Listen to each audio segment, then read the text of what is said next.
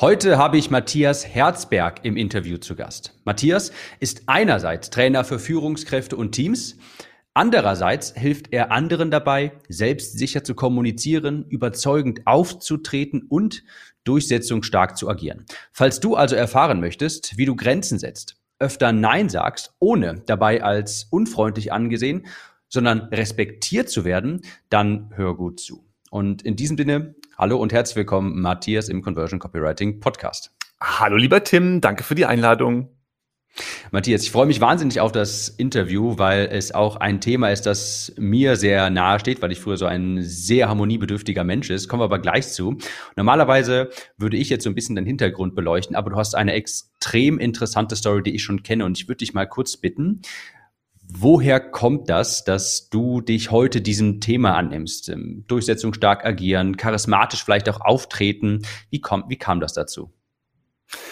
Also ich habe natürlich mit dem Thema eine ganz eigene Reise und wenn ich so zurückblicke, so in Richtung, wann habe ich eigentlich Abi gemacht? Das war 1995. Da war ich ein total sozial unsicherer Mensch. Also ich habe mich eigentlich jeden Tag geschämt, auf der Welt zu sein. Ich habe mich nicht getraut, meine eigene Meinung zu sagen. Ähm, ich war sehr zurückhaltend. Ich habe gelernt, es ist günstiger, wenn ich nicht so laut und deutlich ausspreche, wer ich bin und was mir am Herzen liegt, weil das zu der Zeit für mich einfach gefahrloser war. Also mhm. ich hatte zu Hause ein paar schwierige Situationen. Ähm, das lag daran, dass mein Vater sehr früh abgetreten ist aus diesem Leben und es danach meiner Mutter irgendwie sehr schlecht ging. Und ähm, ich habe festgestellt, es ist für mich günstiger, wenn ich mich anpasse. Und das ist mir natürlich später dann auch auf die Füße gefallen, ne? weil ich eigentlich gar nicht so ja, erfolgreich sein konnte, wie ich es hätte sein können, weil wenn, wenn du dich dauernd zurücknimmst, dann klappt das nicht. Mhm. Und ich fand das so, so inspirierend quasi, oder beziehungsweise ich glaube, das ist eine Situation, mit der sich ganz viele Unternehmer und Selbstständige auch identifizieren können, dass sie sich vielleicht häufiger mal zurücknehmen und diese Situationen da sind, gerade auch im Umgang mit Kunden oder vielleicht Mitarbeitern, dass man sich selbst eben dann doch zurücknimmt und dem Kunden es dann doch nochmal irgendwie recht machen möchte, sich nicht traut, irgendwie mal was zu sagen, Nein zu sagen oder auch mal eine Grenze zu setzen. Mhm. Deshalb finde ich das hier so unfassbar wertvoll auch. Wie hast du das dann, wie, wie kam es dann nachher zu dem, wie, wie ist die Leidenschaft dafür bei dir geweckt worden? Was ist dann passiert? Wie, wie bist du auf das Thema aufmerksam geworden? Also ich habe dann überlegt, was kann ich äh, studieren? Und ähm, mhm. wie das dann vielen so geht, ne, so rund ums Abi fragst du dich, was kann das vielleicht sein? Wofür brenne ich? Was ist meine Leidenschaft? Und ich wusste eigentlich, ich will was Soziales machen, ich will mit Menschen arbeiten. Dann habe ich hier in Köln, wo ich auch heute wieder lebe, ähm, mich eingeschrieben an der katholischen Hochschule, so heißt die heute, habe da Sozialpädagogik studiert. Also ich wollte was mit Menschen machen, was Soziales machen, auch die Welt verbessern, so ähm, rückblickend, das ist dann ja auch gerne im Leben mal so, äh, war es vielleicht so, dass ich damals selber einen Sozialpädagogen an meiner Seite gebraucht hätte. Auf jeden Fall habe ich angefangen, das zu studieren und ähm, bin dann relativ schnell aufgefallen an der, an der Fachhochschule durch eine ja, große Hilfsbereitschaft vielleicht. Und das haben dann auch Professoren gemerkt und haben dann gefragt, ähm, hier kannst du nicht für mich arbeiten. So bin ich dann Hilfskraft geworden und habe dann irgendwann für einen Professor gearbeitet, der Führungskräftetrainings durchgeführt hat, Teamworkshops gemacht hat. Also der hatte eine Professur für Arbeits- und Organisationspsychologie und hatte eines Tages gesagt, Herr Herzberg, packen Sie mal Ihre Tasche, kommen Sie mal mit. Ich mache ein Führungskräftetraining, gucken Sie sich das mal an, das schadet Ihnen nicht. Du, und dann habe ich den begleitet, habe ähm, zwei Tage geguckt, wie hat er da mit einer Gruppe von zwölf Führungskräften gearbeitet und da war es eigentlich um mich geschehen. Ja, also da wusste hm. okay, das will ich machen, richtig cooler Job, ganz, ganz tolle Aufgabe konnte auch den Sinn sehen, also Welt verbessern für Menschen in Organisationen.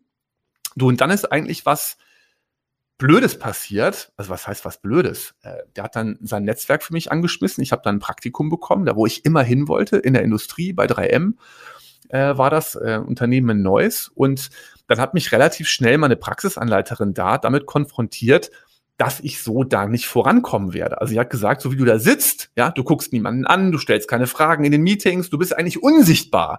Also mhm. ich war so gefühlt schon am Ziel und wusste, okay, das ist der Kontext, da will ich irgendwie hin und dann zack kam eigentlich so die Rückmeldung, ja, sorry, aber du musst irgendwie an dir arbeiten, ne? weil so kann das nicht bleiben, so blass, so unsichtbar. Ne? Und dann habe ich mich eigentlich auf den Weg gemacht. Mhm. Und wie bist du da an die erste, also was hast, was hast du dann konkret gemacht? Das würde mich mal kurz, das würde mich mal interessieren. Wie bist du da, was, was entpackt das mal so ein bisschen, du hast dich auf den Weg gemacht?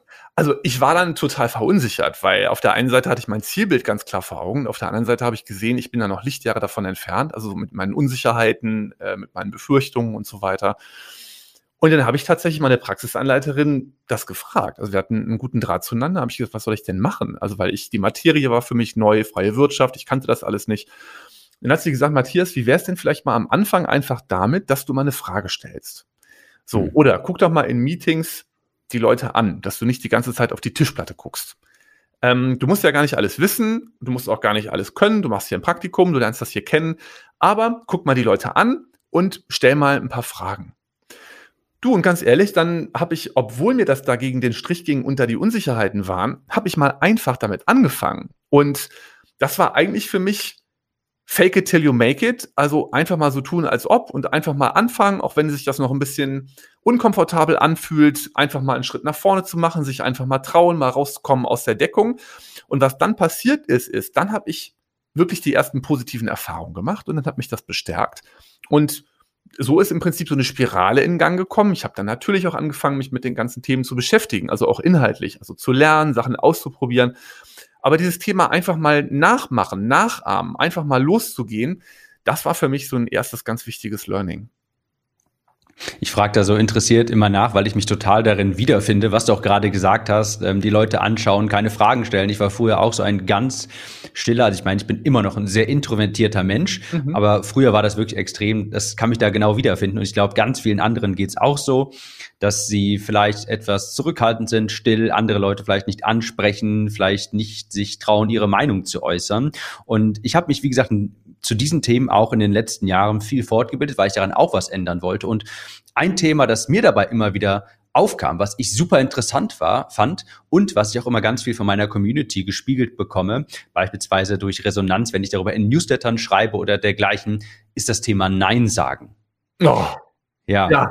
da sagst du was. Ich war auch früher total der Ja-Sager, bin ganz viel, ich weiß noch, in meiner Kindheit habe ich immer ganz häufig, ich war, glaube ich, sehr höflich, würde ich sagen. Aber ich habe immer sowas gesagt wie, och, äh, wenn es um Treffen ging oder irgendeinen Termin, da richte ich mich nach dir. Also ich habe mich total zurückgenommen, wollte mhm. bloß nicht Nein sagen, da geht's nicht, sondern ich habe dann einfach gesagt, hey, ich richte mich nach dir. Und wenn die Person dann irgendeinen Termin genannt hat, wo es eigentlich für mich nicht gepasst hat, habe ich gesagt, ja, machen wir. Und habe dann versucht, das irgendwie im Hintergrund selber zu schieben. Mhm. Ich habe also ganz häufig gemacht, ähm, früher noch.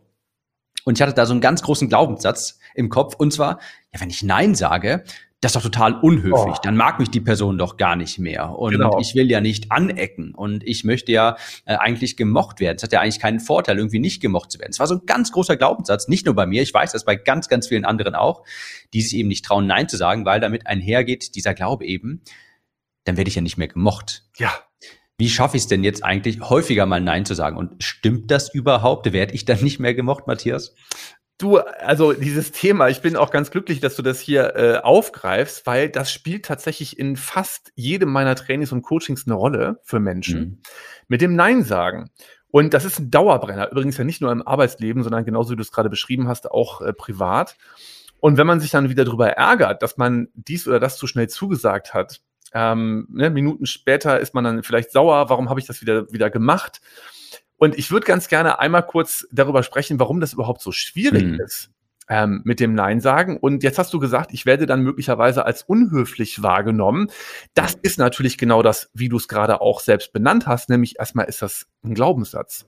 Also ist das nicht viel unhöflicher, Ja zu sagen, obwohl ich eigentlich Nein denke? Also, weil so ist es mhm. ja eigentlich. Und äh, es ist zum einen wirklich vielleicht unhöflich auch den anderen gegenüber, aber es ist ja auch unhöflich mir selbst gegenüber. Ne? Also, weil wenn ich nicht für mich erkenne, ähm, ein Nein ist ja auch immer ein Ja für was anderes. Und ähm, deswegen sage ich immer, wenn, wenn man daran interessiert ist, öfter mal Nein zu sagen, ist das Erste, was man tun muss, eigentlich so einen inneren Prozess anzustoßen und ähm, sich selber mal die Erlaubnis zu geben für mehr Nein. Ich kenne das in meinen Trainings und Coachings auch immer, dass da ist immer der Schrei nach Tools. Gib mir mal Tools. Hast hm. du nämlich ein Arbeitsblatt mit Instrumenten drauf? Natürlich habe ich das. Und ich sage immer dazu, es bringt dir doch dieses Arbeitsblatt nichts, wenn du gar nicht die entsprechende innere Einstellung hast. Also ich muss mir erstmal die innere Einstellung erarbeiten, dass das eben auch okay ist, Nein zu sagen. Und ich glaube, wir Menschen, wir wollen das nicht, unhöflich ähm, als unhöflich empfunden zu werden. Wir wollen auch niemand von Kopf stoßen. Wir wollen auch nicht abgelehnt werden. Wir wollen auch niemanden ablehnen. Und dennoch ist es wichtig, Nein zu sagen. Weil, also wenn wir reflektieren, so die ganzen überdurchschnittlich erfolgreichen Leute dieser Welt, ob das jetzt ein Bill Gates ist oder ein Barack Obama oder egal wer, ein Elon Musk, ja, eines der Hauptlieblingsworte von denen ist doch Nein. Ja, weil, ganz klar, sonst verlieren die ihren Fokus und sonst können die sich nicht wirklich um die Dinge kümmern, um die sie sich eigentlich kümmern müssten, weil sie dauernd für tausend andere Sachen durch die Welt rennen. Ist total lustig, dass du das ansprichst. Das war auch etwas, ich meine, ich habe die Frage natürlich vorhin etwas suggestiv gestellt, weil ich mich damit natürlich auch äh, viel beschäftigt habe. Und das, was du gerade sagtest, hat bei mir auch so total den Klick im Kopf quasi ausge, ausgeführt. Es hat bei mir zu, zu einem totalen Umdenken hat dafür hat das hat dazu ge, geführt und zwar weil ich eben dann gesehen habe hey immer wenn ich einfach mal so gedankenlos Ja zu etwas, zu jemand anderem, zu etwas anderem äh, sage, ohne irgendwie mal zu gucken, funktioniert, funktioniert das für mich äh, oder sowas, dann ist es ja immer auch, und das war der große Mindshift, ein Nein für mich selbst. Jedes mhm. Ja bedeutet ja auch ein Nein. Genau. Und genauso andersrum. Jedes Mal, wenn ich aber Nein sage, vielleicht zu etwas, Konkretes Beispiel, ich werde ständig angefragt, hey, möchtest du nicht auf diesem Online-Kongress hier sprechen? Und natürlich könnte ich jetzt Ja sagen, ja, klar kann ich ja ein paar Leute erreichen und ich tue dem vielleicht auch einen Gefallen. Aber wenn ich dazu Ja sage, dann sage ich gleichzeitig auch Nein zu dem Fortschritt meiner eigenen Projekte. Genau. Das, das war so ein ganz, ganz großes mhm. Learning für mich, wo ich dachte, ja, natürlich, es macht ja total Sinn. Und deshalb, was du auch gerade sagtest, das mit, das im Zusammenhang mit Fokus, ja. Ich bin ja auch ein ganz großer Verfechter davon, eine Sache durchzuziehen, so wie, so wie diesen Podcast hier, mhm. da war mir von vornherein danach klar, hey, ich muss zu anderen Dingen einfach Nein sagen. Wenn ich möchte, dass dieser Podcast Bestand hat, wenn der durchgehend, wenn da durchgehend zwei Episoden die Woche erscheinen soll, dann muss ich zwangsweise Nein sagen zu noch mehr Kundenprojekten vielleicht, äh, obwohl ich schon am Limit bin. Ich nehme mir maximal irgendwie so zwei und wenn dann ein Dritter anfragt, dann heißt das auch ganz konkret Nein, weil sonst sage ich, wenn ich dort Ja, dort Ja sage, Nein zu meinen Projekten. Das geht auf Dauer nicht. So, und ich sag mal, auf der Ebene eines kognitiven Erkenntnisgewinns, ja, schaffen das ja noch die meisten Menschen. Also die verstehen mhm. das, die kapieren das und trotzdem schaffen sie es aber nicht. Also ja. das zu verstehen ist das eine und das wirklich dann zu tun ist das andere. Und vielleicht können wir doch mal ganz konkret auf die Ebene von einem realen Trick kommen, einem ganz einfachen Tipp. Was kannst du jetzt tun, wenn du das wirklich mal hinkriegen möchtest mit dem öfter Nein sagen? Und der Schlüssel liegt darin begründet, dass viel zu viele Menschen zu schnell Ja sagen. Das heißt, die sagen zu schnell etwas zu. Das heißt, der ultimative Hack ist, verschaff dir Zeit, und sag, du, gib mir mal fünf Minuten, ich muss da mal kurz drüber nachdenken. Oder je nachdem, was es ist, ich muss da mal übers Wochenende nachdenken oder mal eine Woche drüber nachdenken oder mal einen Monat, je nachdem, mhm. wie das Lebensentscheidungen sind, dann kann es ja sein, ich muss da erstmal drüber nachdenken, gib mir mal Zeit, weil wenn du dir die Zeit verschafft hast, dann kannst du dir übrigens auch überlegen, wie sage ich das der Person, wie begründe ich das. Aber das erste ist Druck raus und nicht jetzt entscheiden. Das ist der ultimative Tipp, der mir schon total oft weitergeholfen hat. Also nicht jetzt entscheiden, später. Mhm.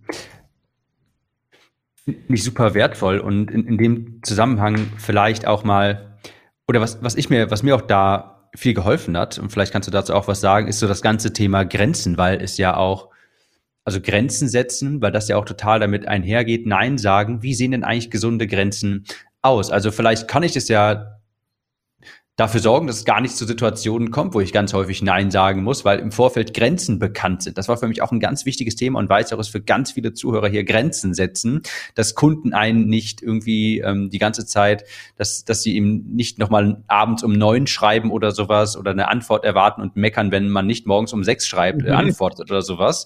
Aber natürlich auch im Privatleben. Wie kann man da gesunde Grenzen setzen, sodass man vielleicht auch später gar nicht in Situationen kommen muss, wo man ja, wo man sich vielleicht nicht wohlfühlt.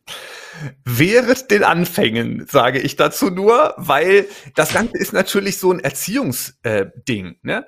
Also wenn die Leute das von dir kennengelernt haben, dass du relativ rasch auf E-Mails antwortest, die, du, die haben dir geschrieben und fünf Minuten später haben sie die Antwort im Postfach, dann haben die ein Learning gehabt, wo, mhm. wo sie gelernt haben, ach okay, wenn ich das mache, dann reagiert er so schnell oder so, das heißt, die wissen das dann Das heißt, erstes Learning ist schon mal, es ist einfacher, das von Anfang an anders zu machen und klar zu sein. Wenn man das später beginnt, das kann man ganz locker auch später noch hinbekommen, aber es ist eben, je länger jemand etwas von dir schon kennt, das macht es nicht unbedingt einfacher. Also der erste Tipp ist, nicht lange fackeln, sondern vielleicht eben auch bei einem neuen Kunden direkt von Anfang an klar sein, konsistent sein und die Grenzen aufzeigen. Ähm, wir alle haben Grenzen. Das Problem ist, wenn wir die nicht aktiv aufzeigen, dann können andere die ja nicht sehen. Ne? Mhm. Ne? Weil für den einen ist das vielleicht schon eine Grenze, für den anderen noch nicht. Und was ich auch immer wichtig finde zu sagen, ist, wenn ich zu irgendetwas nichts höre, das ist wie eigentlich, du isst was im Restaurant, ja, und äh, es schmeckt dir aber eigentlich nicht, aber du sagst nichts dazu. Woher soll der Service oder die Küche wissen, dass mit dem Essen irgendwas nicht in Ordnung war? Das heißt, ähm, das ist eigentlich so, da ist irgendwo so eine Landesgrenze vielleicht sogar auch, aber die ist überhaupt gar nicht markiert. Also woher soll ich die Grenze denn wahrnehmen, wenn ich die nicht hm. kommuniziere? Also es ist wichtig, das auszudrücken und vielleicht auch sagen, wissen Sie, ich will gar nicht unhöflich sein oder natürlich würde ich Ihnen gerne der zeitnah weiterhelfen. Und für mich ist eine Regel, ich ähm, beantworte Mails im Zeitraum von sowieso bis sowieso und dann, Sie hören bald möglichst wieder von mir.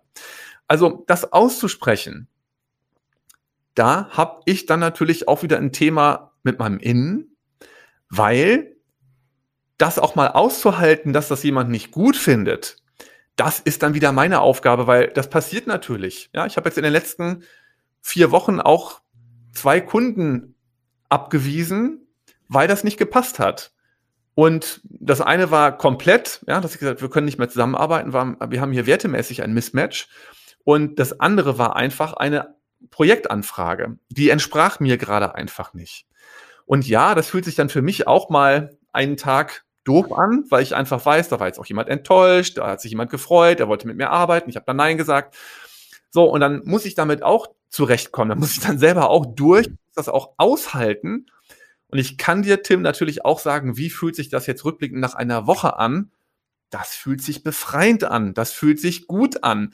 Und ich muss mir auch immer wieder, oder ich darf, müssen ist immer so eine Sache, ich darf mir auch immer klar machen, denk mal dran, wie sich das nach einer Woche anfühlen wird oder nach einem Monat anfühlen wird. Das fühlt sich nämlich dann gut an und sich damit zu befreunden, das einfach zu üben, das auch mal auszuhalten, das macht einfach Sinn. Karl, ich äh, höre super gern gespannt zu, weil das auch, also ich kann ja auch aus der persönlichen Perspektive nochmal vielleicht ein, zwei ähm, Praxisbeispiele hinzufügen oder ich habe das, hab das nämlich auch umgesetzt. Genau das, was du sagtest, das, das war für mich auch nochmal so ein großer Mindset-Shift. Und zwar, wenn andere deine Grenzen überschreiten, dann meckere ich nicht, ich bin jetzt, bleib jetzt mal im Kundenkontext, dann meckere ich nicht den Kunden an, hey, warum machst du das? Und beschwere mich quasi nicht innerlich und sag, äh, also leide für mich selbst und sag auch, warum habe ich jetzt so, so einen Kunden, so einen Kopfschmerzkunden?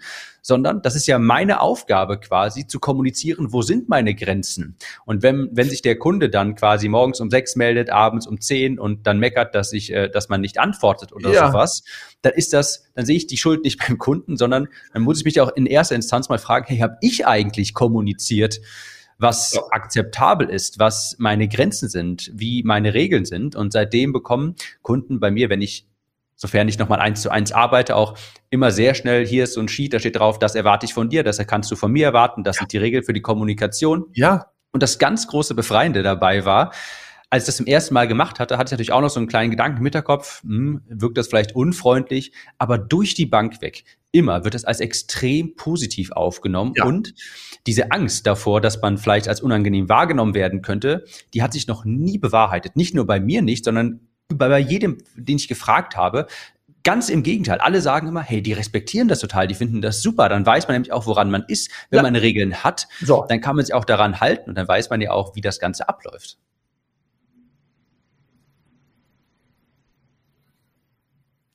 Weil das was mit Klarheit zu tun hat. Ne? Hm. Die Menschen lieben Klarheit. Und ähm, deswegen ist es äh, einfach so unfassbar wichtig, da klar zu sein. Und das, was du gerade auch schon mal schön beschrieben hast, nochmal, ist eben das Thema Expectation Management. Also, was sind eigentlich meine Wünsche und Erwartungen? Und vielleicht auch mal zu fragen, was sind denn deine? Und einfach so einen aktiven Prozess anzustoßen ähm, zum Austausch über die gegenseitigen Erwartungen und vielleicht auch Grenzen. Ja, man kann doch auch mhm. mit jemand besprechen, was sind deine Grenzen, was sind meine Grenzen, dass man sich einfach darüber mal austauscht. Das macht einfach total Sinn. Ja, deswegen, ähm, es gibt immer, es gibt immer äh, einen, vielleicht der versucht, eine Grenze zu überschreiten. Ganz oft ist es aber auch Unwissenheit. Die Leute wissen nicht, dass mhm. das schon eine Grenze ist. Woher sollen sie es wissen, wenn du es nicht ausgedrückt hast? Und ich sage immer in meinen Coachings, es gibt immer einen, der vielleicht deine Grenze überschreitet und einen anderen, der das zulässt. Und ja. ich kann auch einfach sagen, hey, stopp. Ja, ich kann das Stoppschild mal zeigen, ne, sagen oder dem anderen mal zeigen, dass hier gerade eins steht, weil er wird es nicht wissen, wenn ich das nicht ähm, klar mache, wenn ich das nicht verdeutliche. Weil die Menschen können das ja nicht wie mit dem USB-Kabel, was ich jetzt irgendwie an dich anschließe, auslesen ja. aus dem Fehlerspeicher, sondern ich muss es eben in einen sprachlichen Ausdruck bringen. Und sobald ich damit anfange, machen ganz viele Menschen genau das, was du nämlich auch beschreibst ähm, diese befreiende Erfahrung und realisieren, boah, das kommt total gut an, das ist super. Ja, und übrigens nicht nur für mich fühlt sich das gut an, sondern auch für den anderen. Es ist mhm. immer besser, wenn die Grenzen klar sind. Und ähm, es ist ein, meine Lebensaufgabe fast schon, mich dafür einzusetzen, dass die Menschen das mehr machen, weil alles andere ist einfach auch ungesund. Ja, und Grenzen können ja, Grenzen stecken ja auch einen gewissen Rahmen ab quasi. Und dann weiß der Gegenüber ja auch, in welchem Rahmen bewegen wir uns hier. Okay, ich weiß, ich kann Antworten erwarten, genau. werktags innerhalb von 24 Stunden. Und dann ist eben, wie du auch vorhin sagtest, ganz viel Klarheit da. Dann weiß ich, wie das Ganze hier abläuft. Ich muss mich nicht wundern, hey, der antwortet gerade mal nicht. Er hat ja noch mein Projekt auf dem Schirm oder sowas. Also wenn man im Vorfeld, Grenzen hören sich jetzt, glaube ich, für viele anfangs erstmal so negativ an, aber es ist formt ja auch ein Spielfeld, innerhalb dessen man sich bewegt, quasi mit ganz klaren Regeln. Du, da könnte ich noch ganz lange drüber sprechen. Ich muss mal hier einen, beziehungsweise ich möchte auf jeden Fall noch auf mehrere Themen zu sprechen kommen, damit das nicht zu lang wird. Und ich möchte einen Namen nennen, den ich auch in meiner eigenen Recherche zu diesen ganzen Themen immer wieder gehört habe, der so als Paradebeispiel äh, genommen wurde, und das ist Obama. Und Obama wird immer von ganz vielen Leuten für sein Charisma gewertschätzt. Und da hat man so ein Gefühl, wenn man jetzt an den denkt, der wird auf jeden Fall respektiert, aber er wirkt auch sehr freundlich, professionell und freundlich, also irgendwie ganz viele Dinge, die Charaktereigenschaften, die in den Köpfen von manchen vielleicht als gegensätzlich empfunden werden, ja, äh, verschafft er aber trotzdem alles zu vereinen, ohne dass es sich seltsam anfühlt. Er wirkt warm, er wirkt nahbar, er wirkt mächtig, er wirkt professionell. Wie, wie kann ich so ein Charisma eigentlich auch empfangen? Kannst du das, kannst du das Wort Charisma oder Obama so ein bisschen entschlüsseln?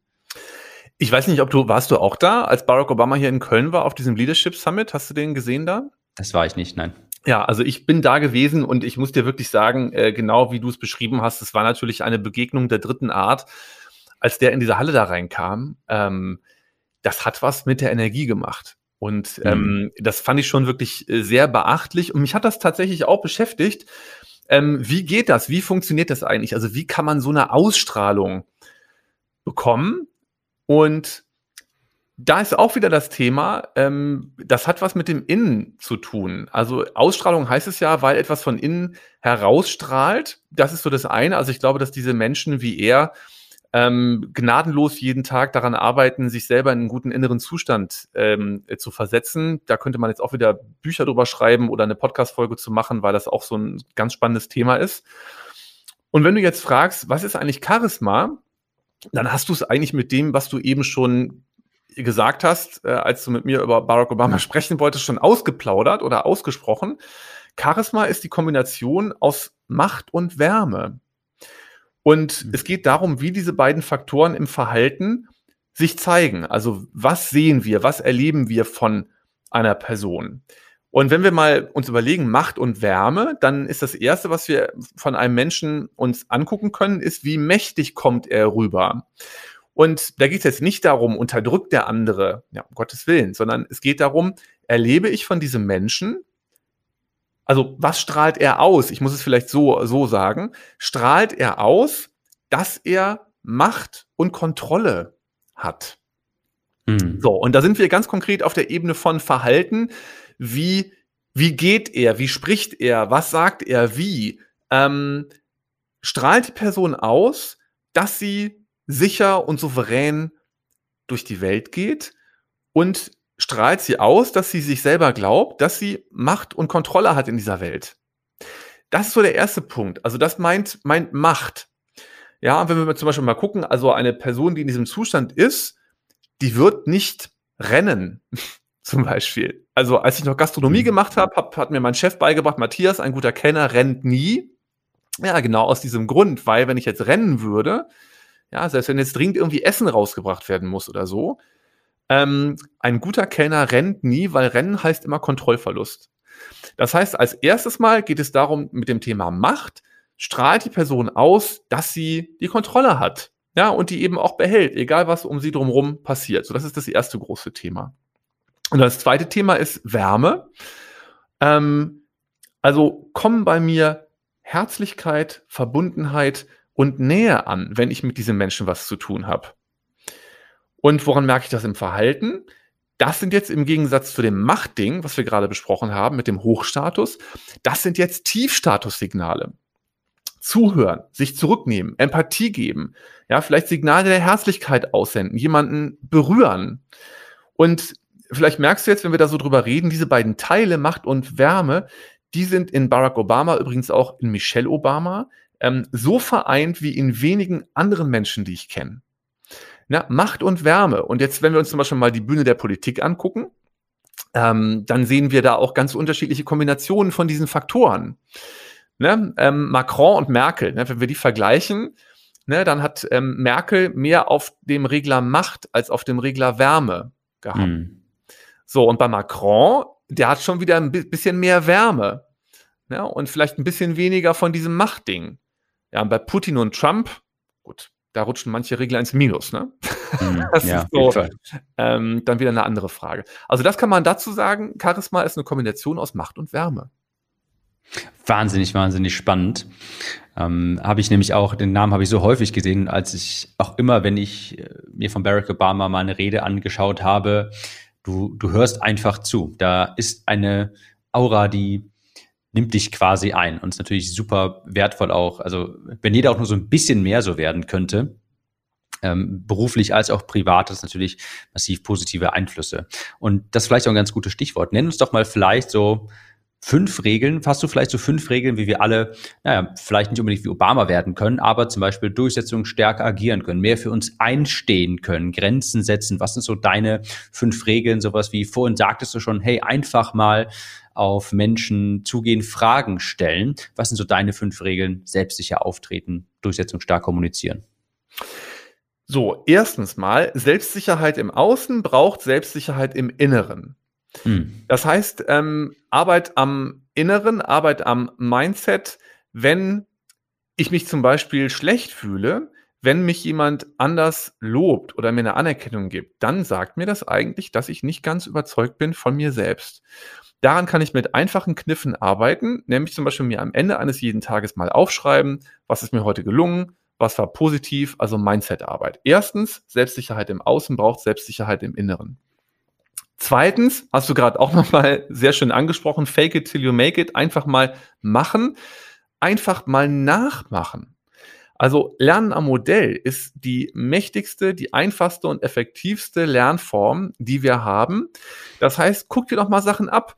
Also man kann von Obama sich äh, tausend tonnenweise Sachen angucken bei YouTube oder irgendwo sonst wo. Wie bewegt er sich? Wie macht er das? Der macht Storytelling, sich mit den ganzen Sachen mal zu beschäftigen. Also zweitens, fake it till you make it. Einfach mal machen, einfach mal nachmachen. Drittens, Impulskontrolle. Ruhig bleiben um jeden Preis und nicht in den Keller gehen. Es gibt nirgends, und das finde ich auch ganz, ganz spannend, übrigens sehr im Gegensatz zu vielen deutschen Politikerinnen und Politikern, die ich kenne, von Barack Obama irgendwo auch nur einen einzigen Videoschnipsel, wo der ausflippt, ausrastet, laut wird, die Kontrolle verliert. Gibt es nicht. Und deswegen Impulskontrolle finde ich auch mega wichtig, ja, das zu lernen. Äh, wer damit Probleme hat, ne, sich einfach mal eine, eine Meditations-App mal runterladen, einfach mal dreimal drei Minuten pro Tag mal ein bisschen sich hinsetzen, auf den eigenen Atem achten, so mal ganz konkret auch hier die äh, Verquickung mit ein paar Methoden. Ne? Also drittens Impulskontrolle. Viertens konstruktiv konfrontieren. Das heißt, Dinge mal ansprechen auf eine konstruktive Art, in einem ruhigen, sachlichen Ton und auch emotional, aber konstruktiv. Also sag doch mal jemand, du, ich bin enttäuscht, weil es mir wichtig ist, dass ich hier aussprechen darf, wenn wir uns miteinander austauschen. Also konstruktiv konfrontieren und auch mal sagen, hier ist eine Grenze, das mal aufzeigen. Fünftens und letztens, Dominanzvorteil Empathie nutzen. das wundert immer viele, wenn ich im Gespräch empathisch zuhöre. Ja, und ähm, mich auch mit dem anderen verbinde und sage, Mensch, ich sehe, wie wichtig Ihnen das ist, dass ich mich jetzt um diese Aufgabe kümmere und zwar zeitnah, dann ist das ja Empathie. Ne? Und wenn ich dann sage, und mir ist wichtig, Ihnen nochmal zu sagen, meine Kernarbeitszeiten sind von 8 bis 18 Uhr und in diesem Rahmen kümmere ich mich auch um Ihr Anliegen. Dann merkst du, wie mächtig das wirkt und auch wie die Schritte alle so ein bisschen ineinander greifen. Also Empathie verschafft dir in Gesprächen einen Dominanzgewinn. Also, das sind die fünf Empfehlungen. Selbstsicherheit im Außen braucht Selbstsicherheit im Innern. Zweitens, fake it till you make it. Drittens, Impulskontrolle. Viertens, konstruktiv konfrontieren. Und fünftens, Dominanzvorteil Empathie nutzen. Wahnsinn, finde ich unheimlich spannend. Ich musste gerade auch bei dem Punkt Impulskontrolle nochmal total nicken. Das war auch eines der Dinge, weshalb ich äh, schon früher mit der Meditation angefangen habe weil ich eben nicht mehr wollte, dass mich Gefühle übermannen, wenn ich auf eine Situation reagieren muss. Und seitdem merke ich auch, man hat natürlich viel mehr die Kontrolle, man trifft auch bessere Entscheidungen. Also ich würde am liebsten noch viel, viel mehr Tipps und Tricks von dir hören, aber dazu äh, findet man sicher noch mehr auf bei dir auf dem Podcast, kommen wir ja gleich noch drauf. Matthias, vielen, vielen Dank bis hierhin. Ich habe eine Frage noch, die muss ich dir stellen, sonst werden andere, sonst werden Zuhörer hier wahrscheinlich enttäuscht sein. Und zwar das Thema, das letzte, äh, Schlagfertigkeit. Ja, mhm. vielleicht hast du dazu noch ein, zwei Dinge. Ich gebe dir mal ein Beispiel, das kennt bestimmt auch jeder. Irgendjemand, du bist in einem Personenkreis, sei es ein Meeting beispielsweise, du sprichst gerade und dann kommt ein so ein Rüpelraudi quasi, unterbricht dich und buttert dich so ein bisschen unter, sage ich mal, vor versammelter Mannschaft. Und die meisten reagieren dann so ein bisschen wie ein Reh im Scheinwerferlicht, wisst überhaupt nicht, was zu tun sollen, Schockstarre und stammeln dann vielleicht so ein bisschen und das ist einem total unangenehm. Das geht einem total nach und dann vielleicht abends unter der Dusche denkt man sich, Mensch, das hätte ich ja mal sagen sollen. Ja, ein Klassiker. ja, ich denke, das hat jeder schon mal mitbekommen. In vielen Situationen gibt es ja sowas, muss nicht unbedingt in einem Meeting sein. Wie kann ich, wie kann ich vielleicht solche Situationen überhaupt verhindern? Was tue ich, wenn ich in solche Situationen komme? Also das erste große Problem, äh, was ich da immer sehe, ist eigentlich, wenn mich jemand jetzt anrüpelt. Da wünschen sich natürlich die Menschen Schlagfertigkeit, was ich total verstehe. Das Problem äh, besteht darin, nicht auf dieses gleiche Niveau sich herabzulassen, wie dieser kommunikative Rüpel selber gerade ist, weil das wäre blöd für dein eigenes Standing. Und ähm, deswegen geht es darum, für mich immer so eine konstruktive Schlagfertigkeit zu erlernen. Ja, ich kann zum Beispiel die Person angucken, lächeln und sagen, hey, ich habe mal eine Frage, warum so unfreundlich? Hm. Also einfach mal sie konfrontieren. Ja, oder eben mit einer Frage arbeiten ist eigentlich immer so das Einfachste, was man so tun kann. Ähm, ich kann der Person sagen, Mensch, kurze Frage, warum sprechen Sie gerade so mit mir? Was soll das? So, und da muss man sich natürlich vorher vornehmen, das in so einer Situation zu machen, was für den Status jetzt ganz wichtig ist. Wenn das in so einer großen Runde passiert, also in so einem Teammeeting ne, oder vor anderen, ich habe mir irgendwann angewöhnt, ich trage das dort aus, in der Arena, in der die andere Person diesen Kampf mit mir eröffnet hat. Das ist ganz wichtig. Ich kann natürlich auch im Nachgang nochmal hingehen, kann sagen, Mensch, ich wollte das nochmal ansprechen, das fand ich nicht so gelungen. Ja, aber mein Weg war irgendwann zu sagen, ich mache das in der Arena, wo mir das angeboten wurde, trage ich das auch aus. Und da muss die Person auch dann damit zurechtkommen, dass ich genau das ihr da auch gebe, weil sie hat das Fass ja aufgemacht in der großen Runde. So, noch ein ganz ultimativer Tipp ist, wenn mich jetzt jemand kritisiert, ne? Also, äh, zum Beispiel sagt mir jetzt jemand, meine Güte, du mit deiner pedantischen Art. Da ist ein ganz einfacher Trick zu antworten mit der, wenn Sie meinen das Strategie. Mhm. Beispiel, wenn Sie damit meinen, dass ich die Sachen gerade sehr genau nehme, dann kann ich Ihnen nur zustimmen. Ja, oder jemand sagt, ähm, was weiß ich, äh, müssen wir jetzt hier ewig weiter diskutieren. Wenn du damit meinst, dass es mir gerade wichtig ist, die Dinge hier auch wirklich zu Ende zu denken, ganz genau. Also den positiven Kern würdigen. Ja, das ist eine Möglichkeit. Oder mit einer Frage arbeiten, das ist eine andere Möglichkeit. Oder auch einer Person mal zu sagen, du, sorry, stopp das ist hier gerade eine Grenze, so sprichst du nicht mit mir, nicht in diesem Ton. So, sich das vorzunehmen, ist das eine, es dann zu machen, ist das andere. Ähm, auch hier gilt einfach mal, sich mal trauen, einfach mal auf den Busch kloppen und einfach mal gucken, was dann passiert. Nur Mut. Also man kann ja gar nichts verlieren, du kannst nur eine Erfahrung machen. Da fällt mir auch dieses Beispiel, beziehungsweise es fallen mir zwei Beispiele, zwei kleine Geschichten ein. Der Bill Gates wurde, glaube ich, auch mal gefragt in einem Interview, könnte es sein, also sind Sie vielleicht ein Nerd? Und die, ich weiß gerade nicht mehr, wer das Interview geführt hatte, aber jedenfalls der Fragesteller oder die Fragestellerin hat das, es klang so ein bisschen auch verachtend. Und Bill Gates nahm eben genau diese Frage und hat den guten Kern rausgefiltert. Er hat es quasi reframed. Mhm. Er sagte dann, aber wenn Sie damit meinen, dass ich Dinge sehr genau nehme, wenn ich, dass ich mich tief ins Detail ab, äh, einarbeite und auch mal mich zwei, drei Tage lang im Büro verschanze, um ein gutes Produkt zu entwickeln, ja, dann bin ich ein Nerd. Hat er also dadurch quasi genommen, das ganze Feuer aus dieser Frage rausgenommen. Und das andere Beispiel für etwas, das habe ich auch schon mal in einem Podcast erwähnt, und zwar das war eine Situation, wo der Christian Lindner in einer Uni war und er hat da einfach einen Vortrag gehalten, ja. dann kamen ganz viele Protestierende rein und haben dann einfach ganz äh, laut Radau gemacht und haben rumgeschrien und wollten ihn, haben ihn beleidigt. Und er ist aber sehr cool geblieben und hat sie quasi auflaufen lassen. Er ist ganz, ganz neutral, kalt, professionell, äh, neutral professionell geblieben und hat die nachher einfach gefragt, hey, wann ihr, ihr dürft ihr gerne ähm, demonstrieren, dann sprecht aber auch mit mir. Lasst uns doch eine Lösung finden. Wer möchte damit von euch mit mir hier sprechen und diskutieren? Hat aber niemand gemacht. Und dann hat man gemerkt, das sind einfach nur Leute, die wollten einfach ein bisschen rumschreien. Die wollten einfach nur irgendwie ein bisschen Schilder hochhalten, hatten hm. aber eigentlich gar keine argumentative Kraft. Und das, das, da ist mir dieses Wort so im, im, Kopf geblieben. Er hat sie wirklich richtig auflaufen lassen und hat dann gesehen, da steckt überhaupt nichts hinter, weil er eben sehr cool geblieben ist und dann einfach mal eine Frage gestellt hat, hey, was, was wollt ihr eigentlich aussagen? Wer will denn von mir mal, von euch mit, mit, mit, mit mir diskutieren. Ja, vielleicht können wir eine Lösung finden. Sie auflaufen lassen, weil da niemand ist drauf eingegangen. Sie wollten einfach nur so ein bisschen rumschreien. Und Christian Lindner ist da sehr im Status quasi von allen Beteiligten angehoben worden und die Demonstranten hat man dann gesehen, das waren eigentlich nur so schreiende Kleinkinder, die eigentlich keine wirkliche Botschaft hatten und nur rumgestört hatten. Du, ein Auflaufen kann auch wehtun, ne? Und ähm, da gibt's jetzt eine arrogante Form des Auflaufen lassens und mhm. es gibt vielleicht auch eine empathische Form. Ähm, und ich bin immer für die Empathie. Ähm, Empathie ist so wichtig. Empathie ist auch der Führungsskill der Zukunft übrigens, also sich in den anderen reinversetzen können. Ja, du kannst auch jemand, zum Beispiel jemand, der laut wird. Ich sage ja immer, gnadenlose Wertschätzung, würdige die positive Absicht. Ich kann die Person noch dann angucken und kann sagen, Mensch, was weiß ich, nennen wir ihn Willi, ja, kann auch sagen, Willi, ich sehe, du willst dir aktuell offensichtlich hier Luft machen und du kochst gerade vor Wut. Das heißt, ich kann ihn spiegeln, ich kann ihn abholen und kann ihm sagen, ich sehe dich, ich erkenne dich. Ich kann sagen, hey, du bist gerade total sauer und willst dir hier Luft machen. Für mich ist wichtig, wenn wir jetzt hier an einer Lösung arbeiten wollen, dass das in einem ruhigeren, konstruktiveren Ton passieren kann. Und da will ich dich jetzt fragen, geht das jetzt heute? Weil sonst wäre mir das lieber, dass wir das eher auf morgen verschieben. So, und jetzt merkst du vielleicht schon, wie souverän das wirkt. Mhm. Ja, und die Empathie, das ist eigentlich, ich sage immer, das ist wie Feenstaub im Gespräch, ist die Empathie, ähm, die emotionale Situationen runterkochen kann, die dem anderen das Gefühl gibt, ich sehe dich, ich verstehe dich und die mir selbst übrigens auch die Gelegenheit gibt, die Kontrolle über das Gespräch zu behalten. Mhm.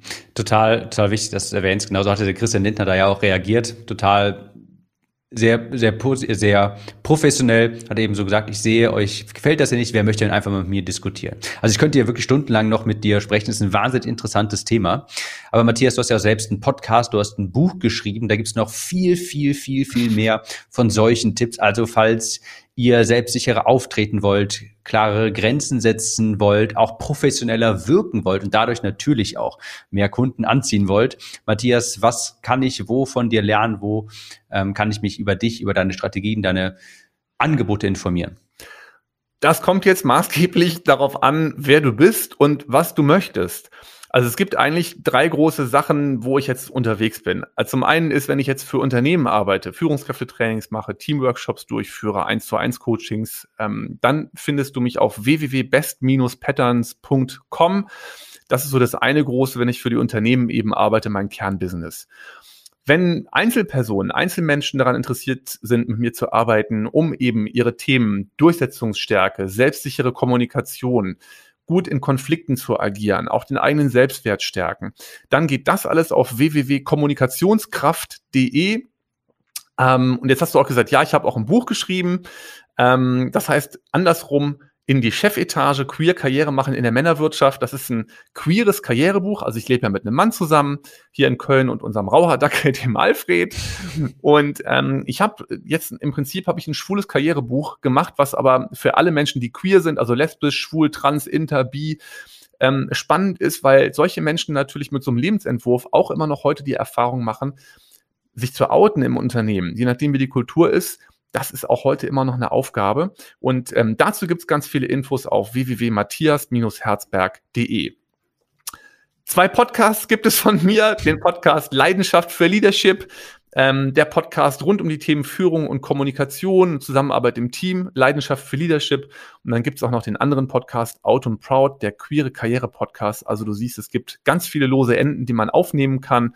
Und ich bin natürlich auch bei LinkedIn zu finden. Da gibt's mich auch. Linken wir alles in den Show Notes und wer sich das merken kann, einfach mal Matthias Herzberg googeln. Ich denke, da findet man auch sehr, sehr viel. Haben wir aber alles in den Show Notes verlinkt. Matthias, ich danke dir vielmals für deine Zeit. Das war wahnsinnig spannend, nicht nur für mich persönlich, sondern ich bin mir sicher, dass auch sehr, sehr viele der Zuhörer hier ähm, fleißig Notizen gemacht haben. Ich danke dir vielmals und ich wünsche noch eine angenehme Woche. Du, ich danke dir ganz herzlich für die Einladung und es war mir eine ganz große Freude und eine ganz große Ehre. Danke dir. Freut mich. Ciao.